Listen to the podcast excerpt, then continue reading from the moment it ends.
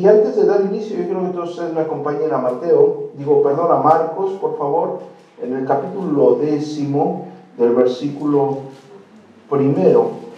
Marcos, en el capítulo número 10, versículo 1 dice, levantándose de allí, vino a la región de Judea y al otro lado del Jordán, y volvió al pueblo, y volvió el pueblo a juntarse a él, y de nuevo les enseñaba como solía hacerlo. Y se acercaron los fariseos y le preguntaron, esto lo hacían para tentarle, y le dijeron si era lícito, si era permitido, si era posible que el marido, el hombre, repudiara a su mujer. Y nuestro glorioso Señor Jesucristo les dijo, ¿qué mandó Moisés? Ellos dijeron, Moisés lo ha permitido, permitió dar carta de divorcio y repudiarla. Y respondiendo el Señor, les dijo, esto lo hizo por la dureza de sus corazones. Por eso ha escrito este mandamiento. Pero al principio de la creación, varón y hembra fueron hechos por Dios. Y Dios dijo, por esto dejará el hombre a su padre y a su madre y se unirá a su mujer. Y los dos, a partir de ahí, serán una sola carne. Así que ya no vuelven a ser nunca más uno solo. Digo, no vuelven a ser dos, sino uno solo. Por tanto, lo que Dios ha juntado, ha unido, no lo separará el hombre. Y nuestro glorioso Señor, por supuesto que está tomando como base el texto bíblico de Génesis capítulo 1, versículo 24, para contestar una acción farisaica. ¿Qué es una acción farisaica? ¿Sí? Los fariseos en la escritura, como todos ustedes lo saben, son personas con algún tipo de conocimiento, sin embargo siempre pusieron sus dogmas, siempre pusieron sus tradiciones, siempre impusieron sus leyes en todo lo que respecta a la religión. ¿Sí? Y como ustedes saben contextualmente, en el tiempo de nuestro glorioso Señor Jesucristo, un fariseo podía dar carta de divorcio a su mujer si su mujer no cocinaba incluso bien. Si no le gustaba cómo cocinaba su mujer, él podía eh, divorciarse. Esto está escrito en sus documentos, no estoy haciendo eh, eh, esto nada más por, por seguir la secuencia de la predicación del día de hoy. ¿sí? Estamos hablando que por pequeñeces, un hombre, en los tiempos de nuestro Señor Jesucristo, un hombre docto, un hombre conocedor de las escrituras, por pequeñeces podía dar carta de divorcio a su mujer, separarse de su mujer. Y nuestro Señor Jesucristo le está diciendo, lo que Dios ha unido no lo puede separar el hombre. Por eso vuelvo a la introducción de esto que es, es verdaderamente complejo, un consejo que se le da a un matrimonio es complejo, no es algo ligero. Hay personas que a la ligera, sepárate y haz tu vida de nuevo.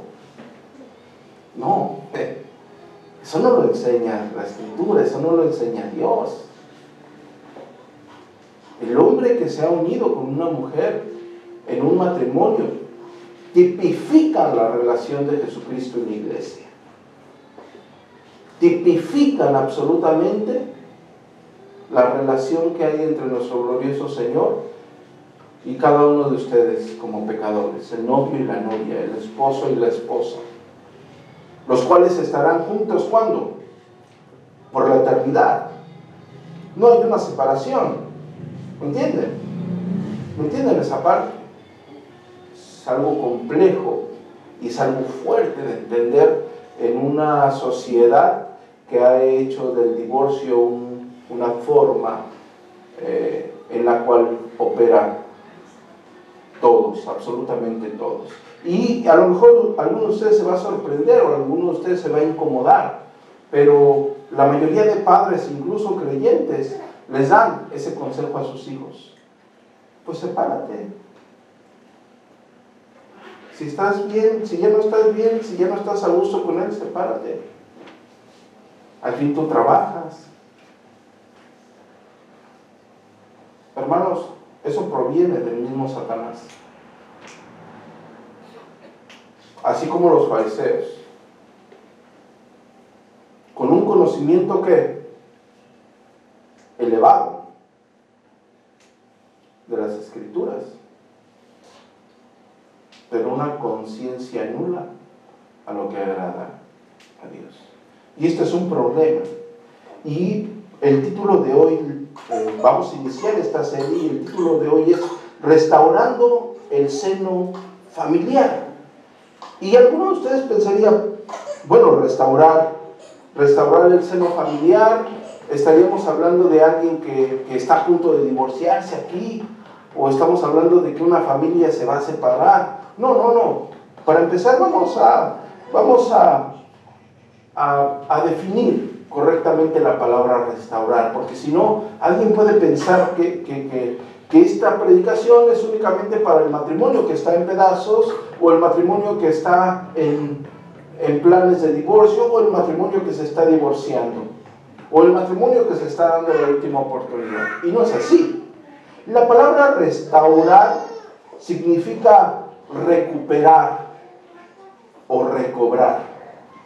También la palabra restaurar se utiliza, según la Real Academia de la Lengua Española, significa reparar, renovar o volver a poner algo en el estado que es o en el estado que se tenía. Por eso se utiliza la palabra restaurar para reparar una pintura, una escultura, un edificio del deterioro que éste ha sufrido. Y como nosotros estamos hablando de volver al modelo divino, lo primero que tenemos que tener en cuenta es que la mayoría de los matrimonios en general, no solamente los matrimonios que están aquí, no conocen el modelo divino según las escrituras para el matrimonio. Conocen el modelo del matrimonio que sus padres les han dicho. Y si sus padres no tienen una conciencia bíblica en general, lo más probable es que esté desvirtuado ese modelo divino del matrimonio. Por eso estamos utilizando la palabra restaurar, porque vamos a reparar al modelo original el matrimonio de cada uno de nosotros. ¿Sí me estoy dando a entender? Vamos a volver a poner nuestro matrimonio en el estado que según Dios ha determinado por medio de las escrituras que nosotros llevemos. Por eso hablamos de restaurar nuestro matrimonio. La pregunta, después de una definición de restaurar, la pregunta que sigue sería, ¿quiénes y por qué debemos de restaurar nuestra familia, nuestro hogar, nuestro matrimonio? La pregunta de quiénes lo deben de hacer, ustedes pensarían, bueno, nada más quien está por divorciarse o quien está peleando mucho. Y no es así. Todos, todos, absolutamente todos, debemos de restaurar nuestro matrimonio según el modelo divino. Absolutamente todos tenemos que tener el deseo, el anhelo de vivir para la gloria de Dios. Y si tu matrimonio, si tu matrimonio no está acorde a lo que la escritura está enseñando, tú puedes ser el teólogo más grande, pero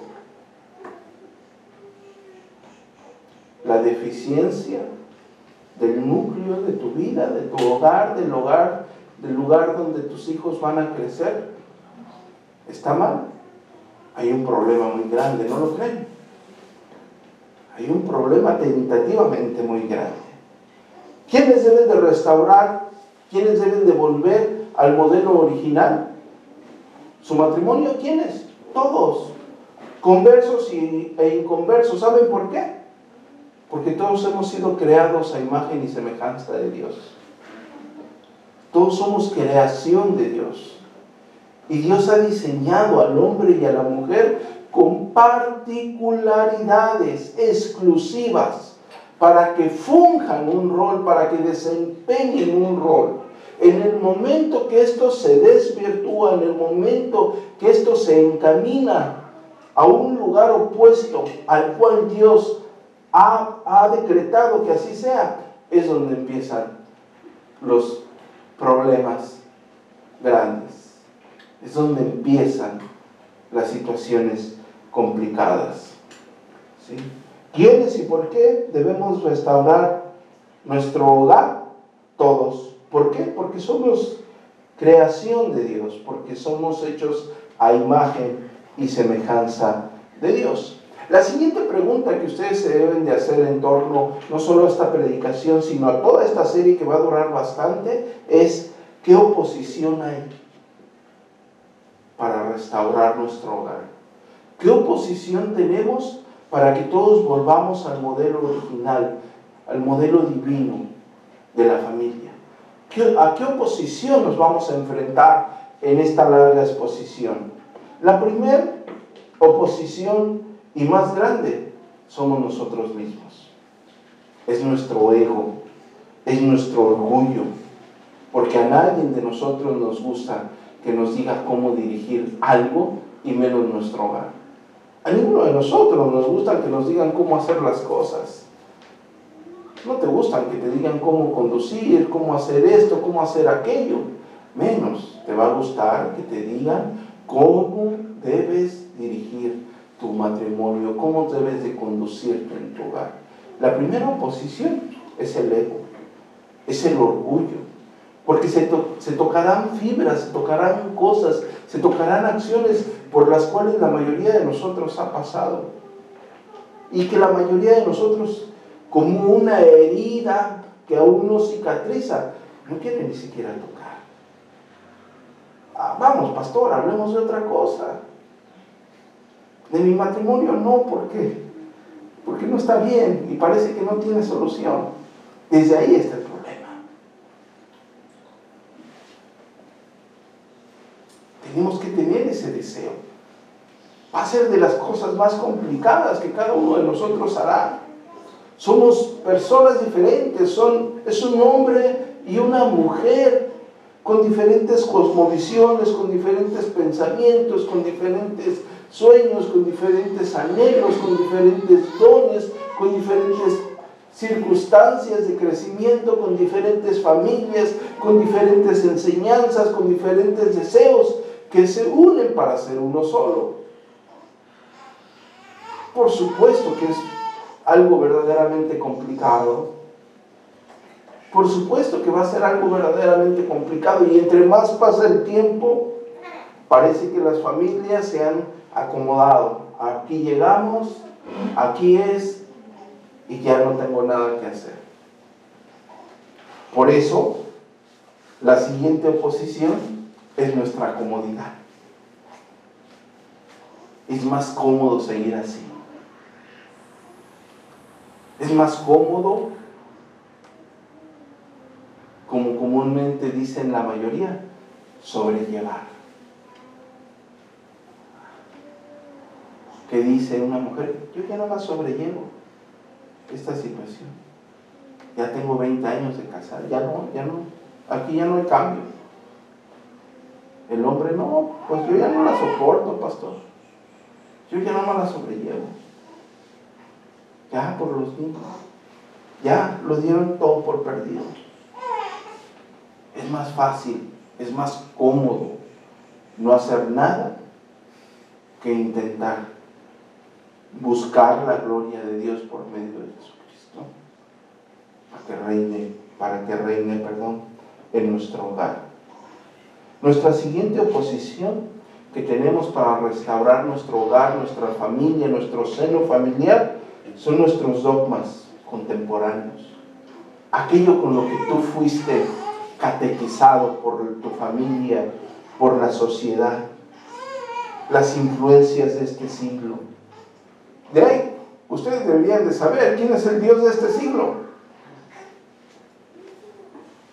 Las influencias de este siglo, los dogmas familiares, como lo dije al inicio, las influencias negativas, antibíblicas, cuando digo negativas son antibíblicas de tu familia.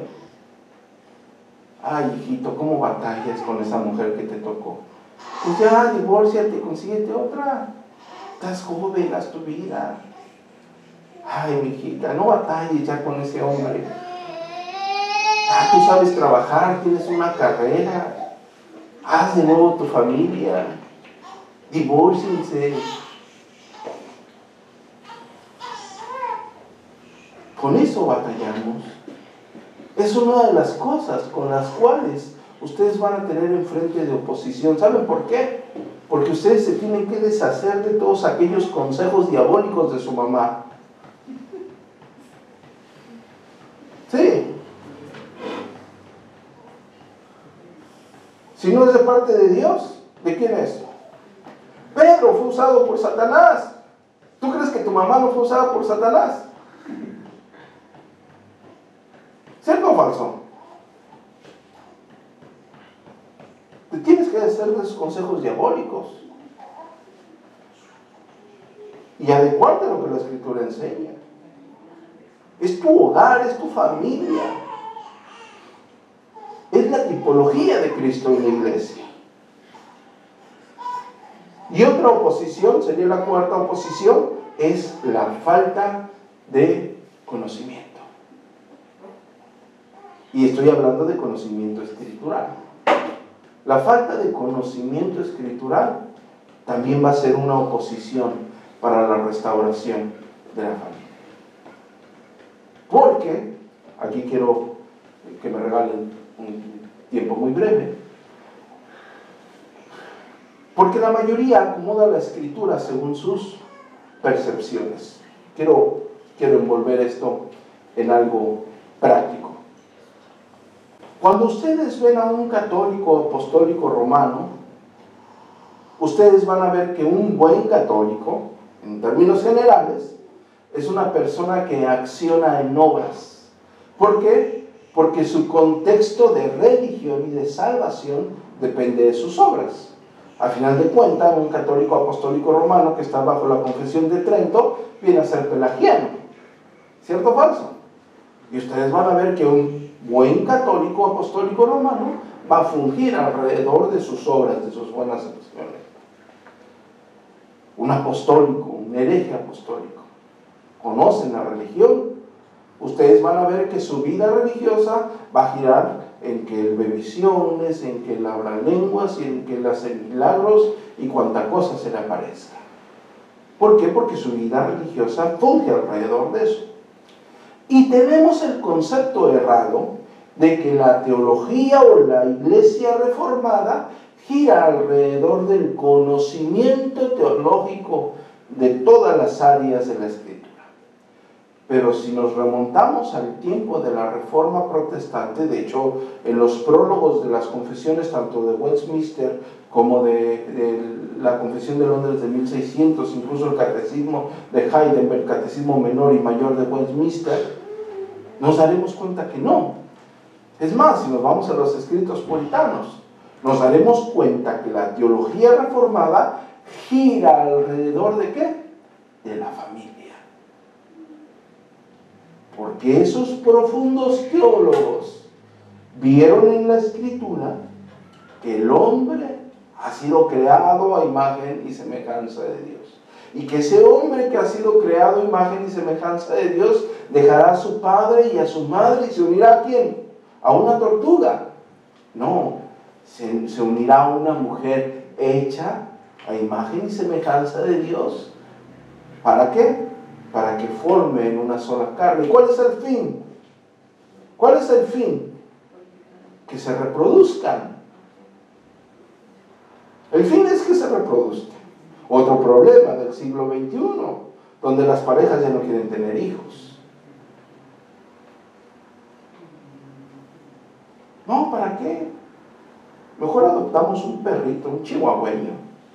Y ahí ven a la mujer vistiendo al chihuahueño. Y tiene más ropa el chihuahueño que uno mismo. Eso está mal aquí. El matrimonio, según la escritura, para que nosotros nos reproduzcamos. Es la finalidad, tener una familia. Y la iglesia protestante, los puritanos, los reformados, vieron, vieron en la escritura esa gloriosa verdad. Y yo alguna vez, no sé si ustedes recuerdan que me tocó exponer la carta de Efesios, y cuando yo les enseñé la alegoría que enseña el apóstol Pablo sobre Cristo y la iglesia, todos nosotros nos maravillamos. Y digo, me incluyo porque yo también soy creyente. También me maravillo al ver las cosas que están en la escritura. No porque sea el reformadísimo pastor Adrián Horta no me sorprenda. No, claro que me maravillo. Y vemos que en la escritura claramente claramente nos muestra que el hombre y la mujer tipifican la relación de quién? De Cristo y la iglesia. Y de hecho el apóstol Pablo dice, grande es este misterio, maravilloso. Entonces, las oposiciones que tenemos para restaurar nuestro hogar somos nosotros mismos, es nuestro ego, es nuestro orgullo, es nuestra comodidad, son los dogmas contemporáneos, son las influencias de nuestros amigos, de nuestra sociedad, las influencias diabólicas de nuestra familia inconversa. Y es la falta de conocimiento. Ahora, ya que hemos hablado de la palabra restaurar, que es recuperar el modelo original, y ya que hemos visto que todos en esta tierra Necesitamos volver al modelo de Dios porque somos creados específicamente para eso. Específicamente para eso. ¿Para qué es creado este órgano tan hermoso? ¿Para qué? Para que alguien llegue con suavidad y ternura y pueda entonar unos cánticos. No es para que yo ahí arriba me ponga a agarrar de martillazos y hacer muebles arriba del órgano, lo voy a deshacer. Tiene un fin específico, tiene una utilidad específica. Si yo no lo hago tal y como es, ¿qué voy a hacer? Lo voy a descomponer. Lo voy a dejar inservible, lo voy a destruir, lo voy a tener que desechar. Así somos nosotros en el modelo de Dios. Todos tenemos un rol específico. Y si no fungimos ese rol específico, con esas cualidades específicas, con esas directrices específicas, tarde o temprano vamos a tener problemas. Como un motor. Ya lo cierra el mecánico y le faltaron piezas. ¿Qué pasó? Después volvemos a batallar, ¿verdad? es lo mismo. Podemos tener algo bien, pero si algo no está en su lugar, vamos a volver al problema. Ahora bien, la pregunta del millón es cómo podemos restaurar nuestro hogar. La fase 3 de esta pequeña introducción a nuestra larga serie. ¿Cómo podemos restaurar nuestro hogar? Pastor, ya nos dijo que todos lo necesitamos hacer. Absolutamente todos. Y ya hemos entendido la base fundamental de esto que es porque somos creados a imagen y semejanza de Dios. Y ya hemos entendido, según la misma escritura, que lo que Dios unió, ¿qué? No lo separa el hombre. Nadie, absolutamente nadie.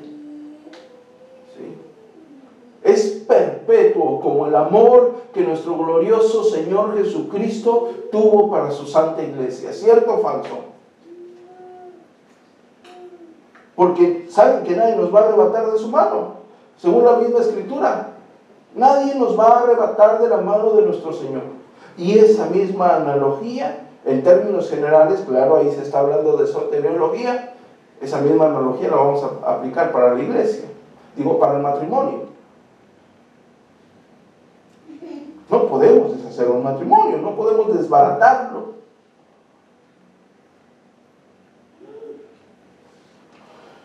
Ya que hemos entendido estas verdades, ahora, ¿cómo podemos restaurar nuestro hogar? Claro que de antemano se habla de presentar el Evangelio siempre en nuestra familia. Sobre todo. sobre todo.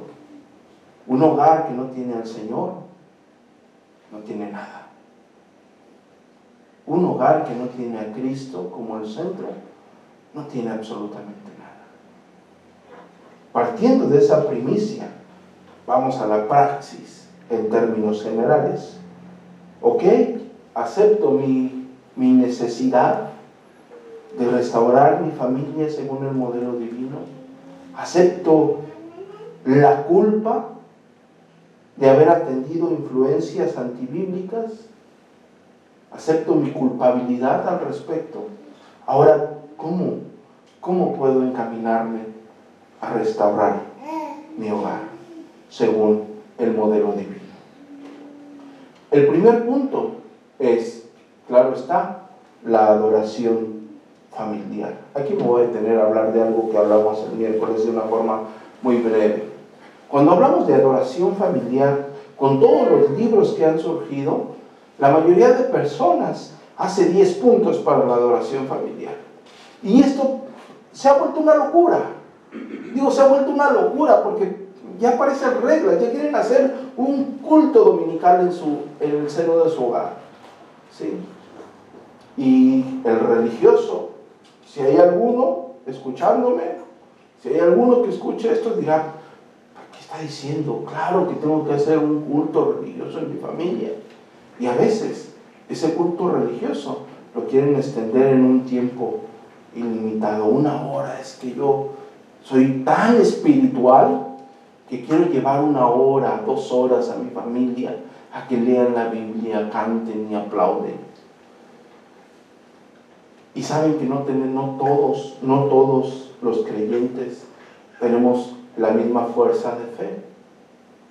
La escritura nos muestra claramente que hay cristianos más débiles, ¿cierto o falso? Que hay cristianos con menos fervor en las cosas santas, ¿cierto o falso? Eso nos enseña la escritura. Y a veces hemos dogmatizado tanto la adoración familiar que las personas prefieren evitarla. Las, personas prefieren hacerla a un lado por esto. Leímos un, un párrafo de Scott Brown y él dice, creo que dice cuatro puntos. Y él dice, el primer punto es abre tu Biblia. Y yo, yo estoy de acuerdo con eso, por supuesto. Por supuesto que el primer punto es abrir tu Biblia. La palabra de Dios tiene que morar en el corazón de la familia. Por supuesto que ese debe de ser el primer punto. Pero después Scott Brown dice, ahora que todos los miembros de la familia opinen y la apliquen. ¿Y saben cuál es mi objeción al respecto? Una, la primera objeción es que no todos tienen el conocimiento para poder opinar y aplicar la palabra de Dios. Y mi segunda objeción es que los hombres y mujeres somos tan perversos que podemos usar esa fracción de la escritura para manipular a nuestro cónyuge. Ah, vamos, por adoración familiar, mujer 20. Y vamos a primera de Pedro. Mujeres, sujétense a su marido. Y le das con toda. A ver, mujer, aplica esto. ¿Qué dice aquí la escritura? No, pues que me tengo que sujetar. Y el día martes, adoración familiar, mujer, sujétese a su marido, más si es pentecostal, la tiene aquí como que, ah, y la mujer volvió a caer ahí en el texto. Dios está hablando a tu familia porque eres una rebelde. Y ahí está el hombre manipulando. Nos reímos, pero es verdad. Y es perverso. Porque es el hombre queriendo arreglar su matrimonio por sus fuerzas y no es el hombre implorando a Dios que more en su hogar. Y eso es doloroso. Eso no les va a ayudar.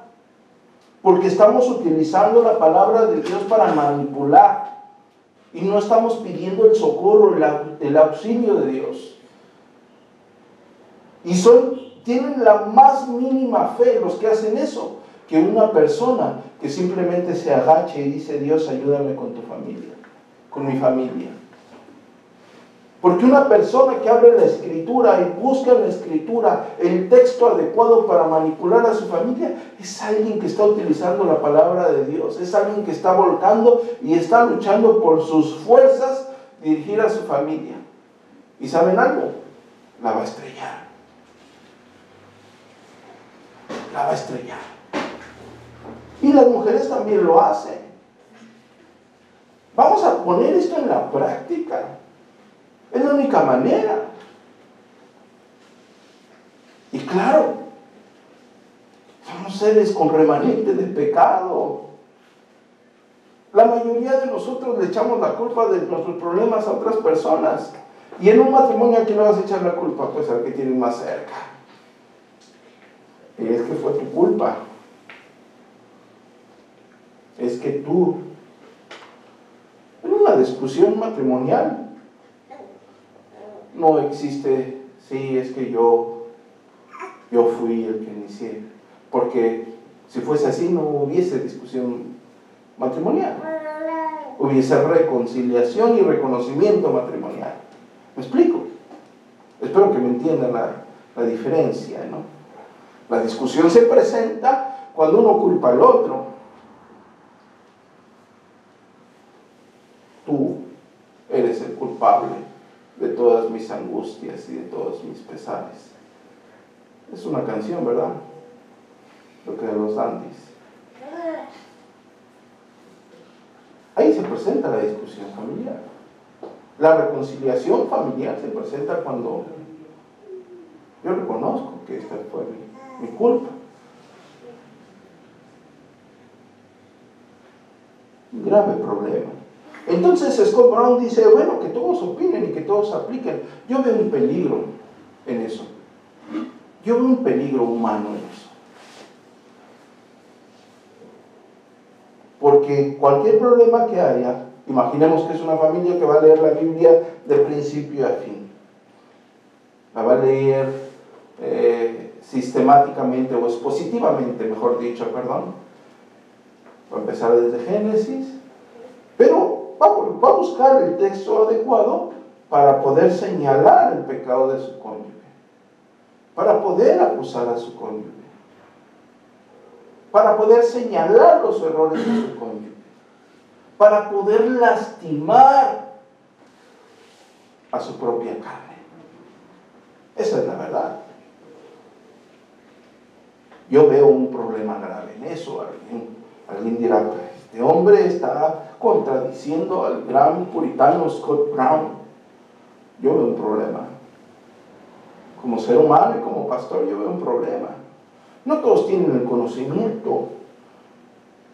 No todos tienen la pasibilidad espiritual para poder aplicar a su hogar con sensatez un versículo. A la mayoría nos domina la carne. A la mayoría. Y después Scott Brown dice, bueno, abriste la Biblia, leíste, la aplicaste, y luego dice, y ahora que cada uno de cada un miembro de la familia ore. Ore por esto, ore por esto, ore por aquello, ore por como si fuese, incluso Scott Brown dice que ore por la comunidad, por la iglesia, por la paz mundial, por el de la tienda, casi casi dice. Y yo digo, no, yo creo que esto también es un problema, porque volvemos lo mismo en la oración. Eh, si ustedes, claro que la mayoría de ustedes llegaron a ir a una iglesia apóstata, oraba el pastor, vamos a orar por los diezmos. Y manipulaba a las personas en la oración, ¿cierto o falso? Que le caiga un rayo a quien no, y las personas generosas casi casi. En el lugar es lo mismo. Vamos a orar la familia bien espiritual. Vamos a orar por nuestra familia. Y el hombre, Señor, oro para, por mi mujer, para que ya no sea fodonga. Y se ponga a hacer todas las labores de la casa. Y que me atiende, que haga esto, y que haga. Y, en vez de oración se vuelve un reclamo, una acusación. Empieza a lastimar a su cónyuge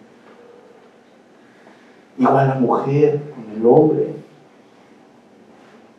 oro por este hombre para que ya no sea así, ya no sea esto, ya no sea. Y se empiezan a lastimar en vez de orar verdaderamente a Dios. Dios, ayúdanos en nuestro matrimonio porque no sabemos cómo llevarlo. Ayúdanos.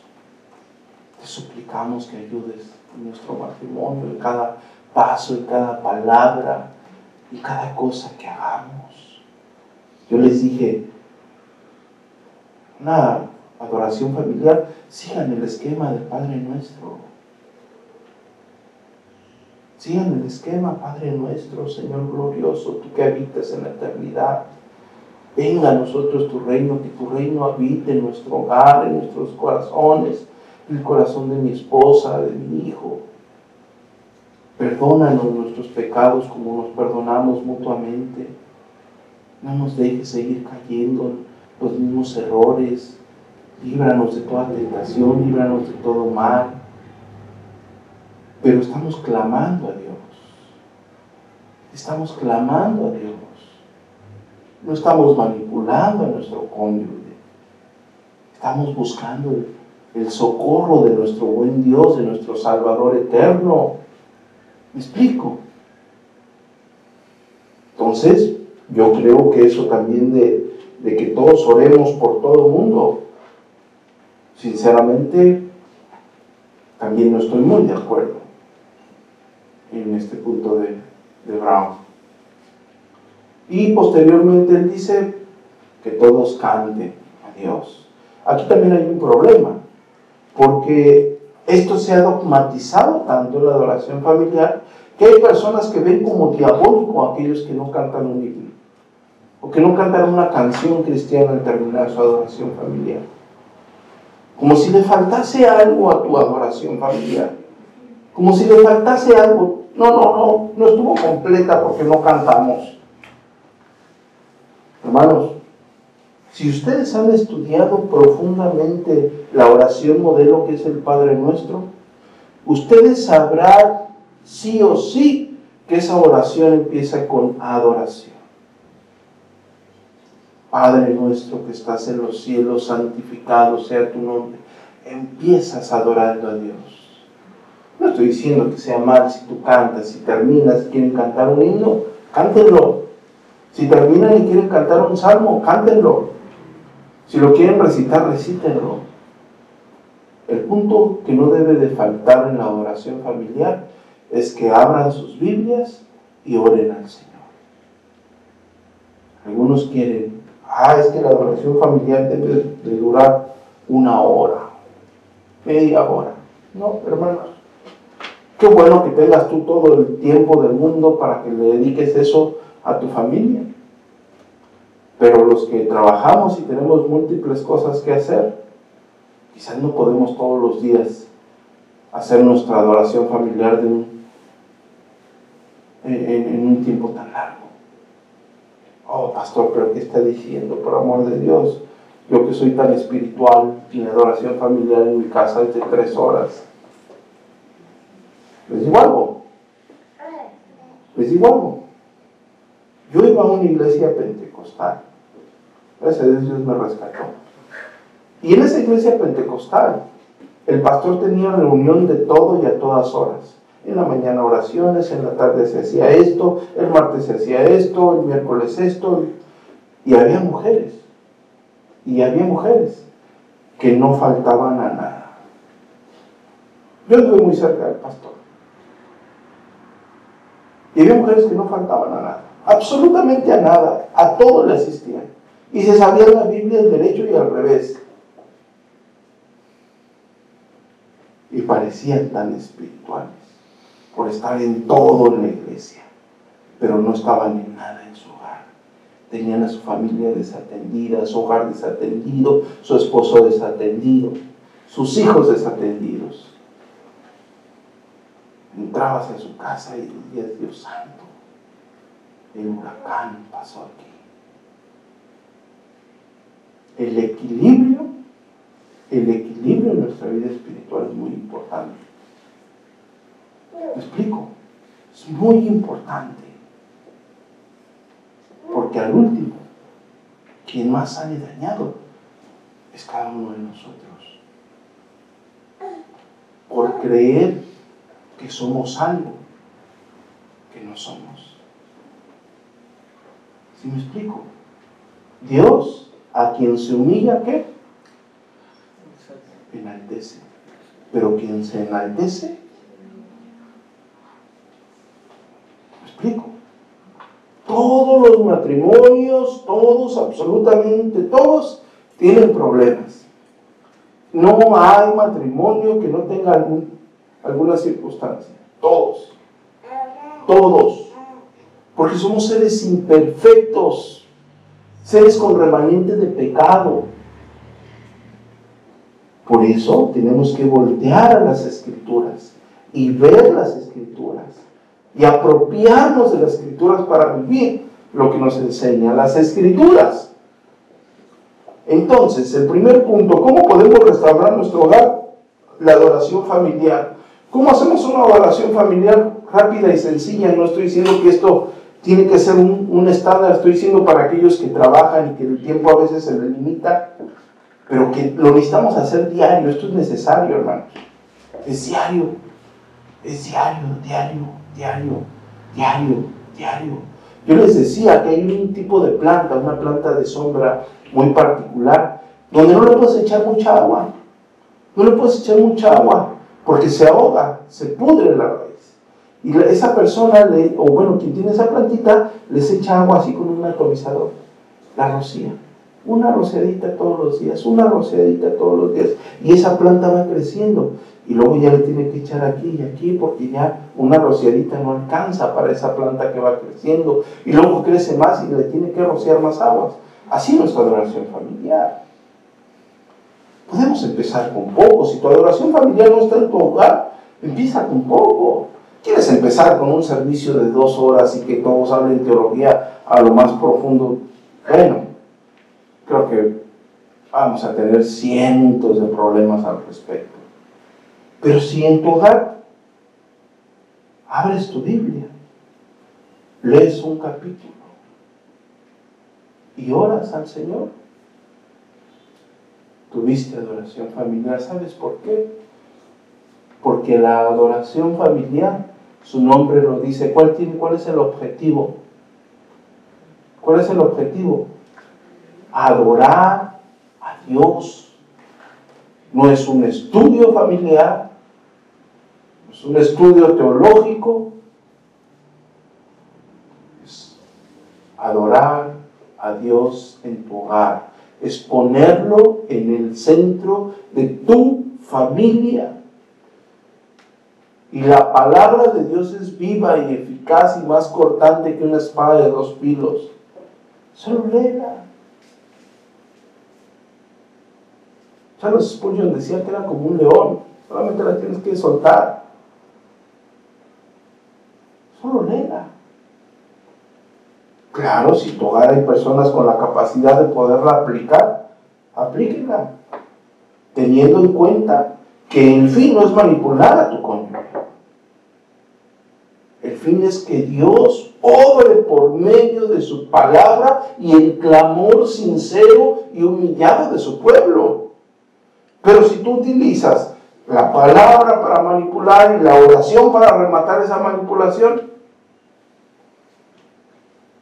es el hombre fariseo dando de cachetadas a su propia carne.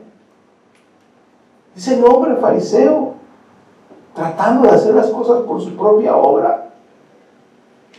Abres la palabra, lees un capítulo o lees un tema y oras a Dios con fervor por tu familia, pero todos los días. ¿De qué sirve que tengas un culto familiar una vez a la semana? O cada que te acuerdes. El espacio para hacerlo. Bueno, yo no te voy a decir cuál es el... A lo mejor la familia se, se reúne para desayunar. Aprovechen el desayuno. A lo mejor por el trabajo y la escuela o las circunstancias Solamente les da tiempo en la cena. Utilicen la cena. A lo mejor Dios los bendice en la comida y pueden reunirse a comer, a desayunar. Utilicen esos tiempos. A lo mejor no, pero tiene un espacio de descanso en la tarde-noche. En vez de prender la tele y verla, váyanla tantito, lean la palabra de Dios y oren. Y dejen que Dios obre verdaderamente. No ustedes manipulando. ¿Cómo podemos restaurar nuestro hogar? Adoración familiar. Leen la palabra y ora. Ora con fervor al Señor. Dos, estudia meticulosamente las escrituras sobre el tema de la familia. Es importante. Es importante saber lo que la escritura enseña acerca de temas como quiénes se pueden unir en matrimonio. Un hombre y una mujer. Sí, un hombre y una mujer. Lo demás es abominación. Ah, el hombre divorciado y la mujer soltera, los viudos, los dos divorciados, ¿qué dice la Biblia al respecto? ¿Cómo lo enseña? ¿Cómo lo muestra? Ah, es importante. ¿Cuáles son las causas por las que el matrimonio puede deshacerse? Porque hay personas abominables hoy en día que dicen ser pastores y se parece. No, déjalo. Déjalo y acá te queremos y te sigues congregando aquí con nosotros. No, eso es el diablo. Es un emisario de Satanás esa persona. Hijo del infierno, por no decir otra palabra. Lo que Dios unió, ¿qué? No lo separa el hombre. Tú debes de saber cuáles son las causas y bajo qué circunstancias. ¿Por qué una familia sí o sí se debe de reproducir? ¿Por qué una persona que ha decidido unirse a otra persona se debe de, de reproducir? La Biblia lo enseña. ¿Cuáles son los beneficios a su vida espiritual, a su matrimonio, a su hogar? ¿Cuáles son las consecuencias de no hacerlo? En verdad la Biblia lo señala. Saben que había mujeres, ustedes lo saben, que imploraban a Dios por quedar embarazadas. Mientras hoy en día las impías se deshacen de lo que Dios ha creado como si fuesen prendas viejas de vestir. ¿Son bíblicos los métodos anticonceptivos? ¿Qué enseña la Biblia al respecto? Yo me voy a cuidar porque estamos planeando un bebé. Me voy a embarazar tal fecha. En verdad la Biblia te, te muestra eso, te permite eso. ¿En verdad es de Dios eso? ¿O es algo que la sociedad ha implantado en nuestra mente? ¿Cuántos hijos debe de tener? Ah, como el pastor no los mantiene, ya quiere que yo tenga un montón de hijos. La Biblia lo enseña o está siempre en contra de la Biblia. ¿Quiere ser reformado o no? ¿O aquí ya no quiere ser reformado? Es mejor ser hereje, ¿verdad? Allá donde no me decía cómo, ni cuándo, ni a qué horas. Nada más venga a nosotros tu reino, aplaudía, aleluya y ya. Decía por estar ahogadas el que estaba enfrente. Pero no importaba, ya no me decía nada el pastor. ¿Es bíblico eso? ¿Cuál es el rol de cada uno de ustedes? Ustedes deberían de saberlo. ¿Cuál es el rol de en una familia? ¿Cuál es el rol del hombre en una familia? ¿Cuál es el rol de los hijos en una familia? ¿Quién es el cabeza de un hogar? ¿Por qué parece que los hijos son la cabeza del hogar? Ay, no, es que mi hijo ya no viene. señora, por amor de Dios.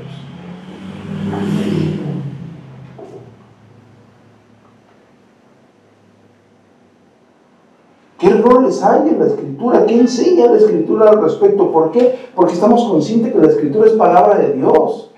Y la escritura nos muestra cómo nosotros nos debemos de conducir. Recordemos que la revelación especial de la Escritura no solamente que lo más glorioso, claro está que es nuestro Señor Jesucristo y el camino a la salvación por su muerte en una cruz para redimirnos, por supuesto que es lo más glorioso, pero también la Escritura nos muestra temas de cómo nosotros debemos de conducir nuestra vida. Y nos tenemos que apropiar de esos temas. Hermanos, ¿va a ser la cruzada más difícil? Por supuesto. Por supuesto. Porque la mayoría tiene un concepto del matrimonio hollywoodesco. O tiene un concepto del matrimonio del siglo XXI. Influenciado por el siglo, por, el siglo XX, influenciado por la década de los 80 por el liberalismo. Ah, la mujer estudia y trabaja, el hombre estudia y trabaja y cada quien hace su vida y al momento que quiere se deshace el uno del otro. Es el concepto que ha implantado una sociedad sobre el matrimonio.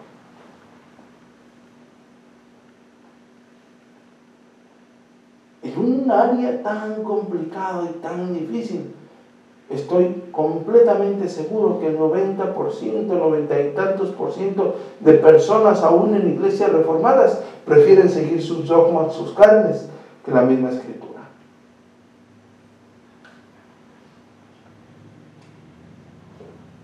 Muy confesionales y todo, muchas teologías sistemáticas y todo, pero en el matrimonio, ¿qué pasó? La familia parece que está de cabeza o está chueca. Se necesita el conocimiento de lo que la escritura enseña al respecto. ¿Para qué?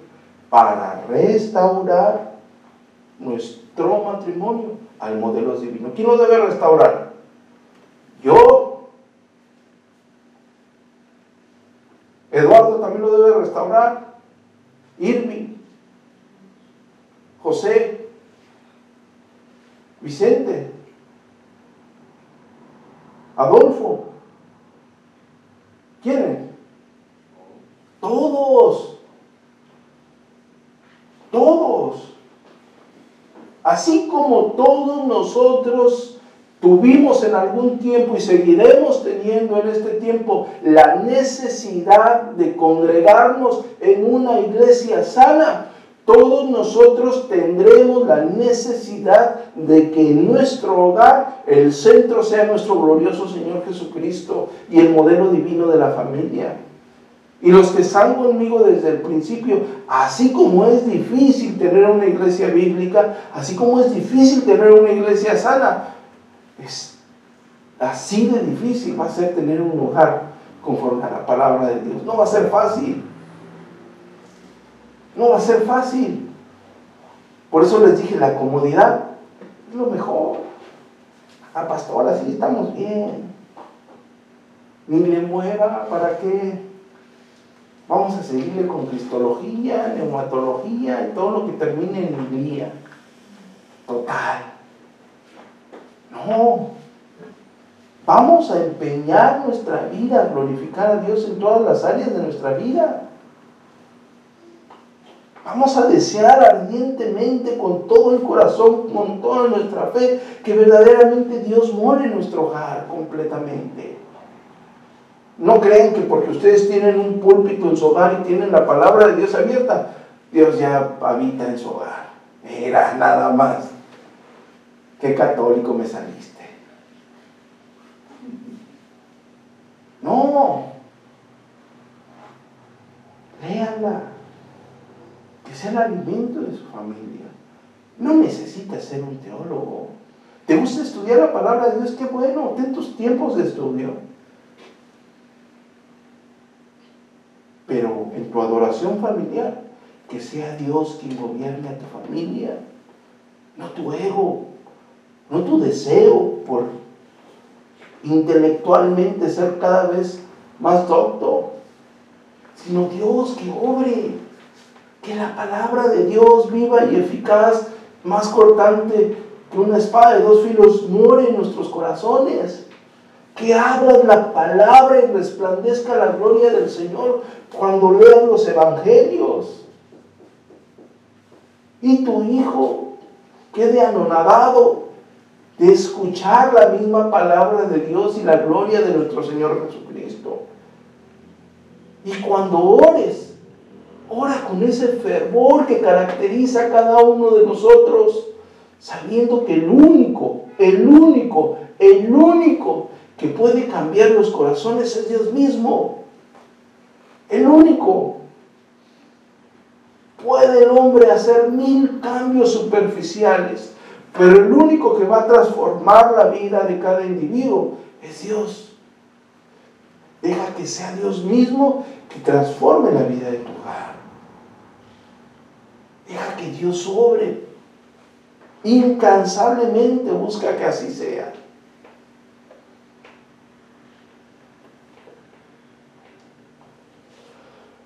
La sociedad está cimentada sobre familias familias como la tuya y como la mía, familia con errores, con necesidades, con carencias, con solvencias, con problemas, con luchas, con anécdotas, con soledad. Un grupo de individuos como tú y como yo son parte de una familia.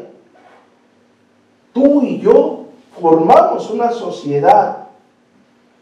Si tú y yo buscamos la gloria de Dios, en nuestro seno familiar. Y si cada familia busca la gloria de Dios, nuestra sociedad día a día será afectada por personas como tú y como yo que busquen la gloria de Dios. Pero si nuestra sociedad está corrompida, si nuestra sociedad está completamente desvirtuada, no la juzgues. Oiga lo que voy a decir, no la juzgues por no buscar la gloria de Dios en su seno familiar, porque lo más probable es que algunos aquí presentes tampoco busquen la gloria de Dios en su seno familiar. Cuando estoy diciendo que no la juzgues, no estoy diciendo que no acuses su pecado, sino estoy diciendo que no te sorprendas como los fariseos. No digas, ay, es que... Porque ellos, por impíos, están así pero que una familia de creyentes, incluyéndome a mí, no busquemos a Dios en nuestro seno familiar. ¿Me explico? Una iglesia está fundada por individuos que provienen y forman diferentes familias. Esta iglesia está formada por diferentes personas con diferentes conocimientos, con diferentes oficios, con diferentes edades que cada uno de nosotros proviene de diferentes familias. Esta iglesia está formada por un mundo de cosmovisiones, la mayoría no acoplados a las sagradas escrituras. Pero si estas familias son fuertes en la fe desde su seno familiar, cada iglesia será fuerte en la fe. Si ustedes son fuertes en la fe en su seno familiar, esta iglesia se fortalecerá y podrá, y podrá seguir transmitiendo el glorioso evangelio de la gracia. Pero todo pende del seno de nuestro hogar. ¿De qué sirve que haya un pastor bíblico y que predique las sagradas escrituras? Que hable de la gloria de Dios según el texto sagrado, si en su hogar la Biblia está cerrada o en un rincón o peor aún, abierta, pero no es llevada a aquellos que la necesitan. No quieres llevar el Evangelio a las calles, ahora lo entiendo, porque ni siquiera lo quieres llevar a tu familia.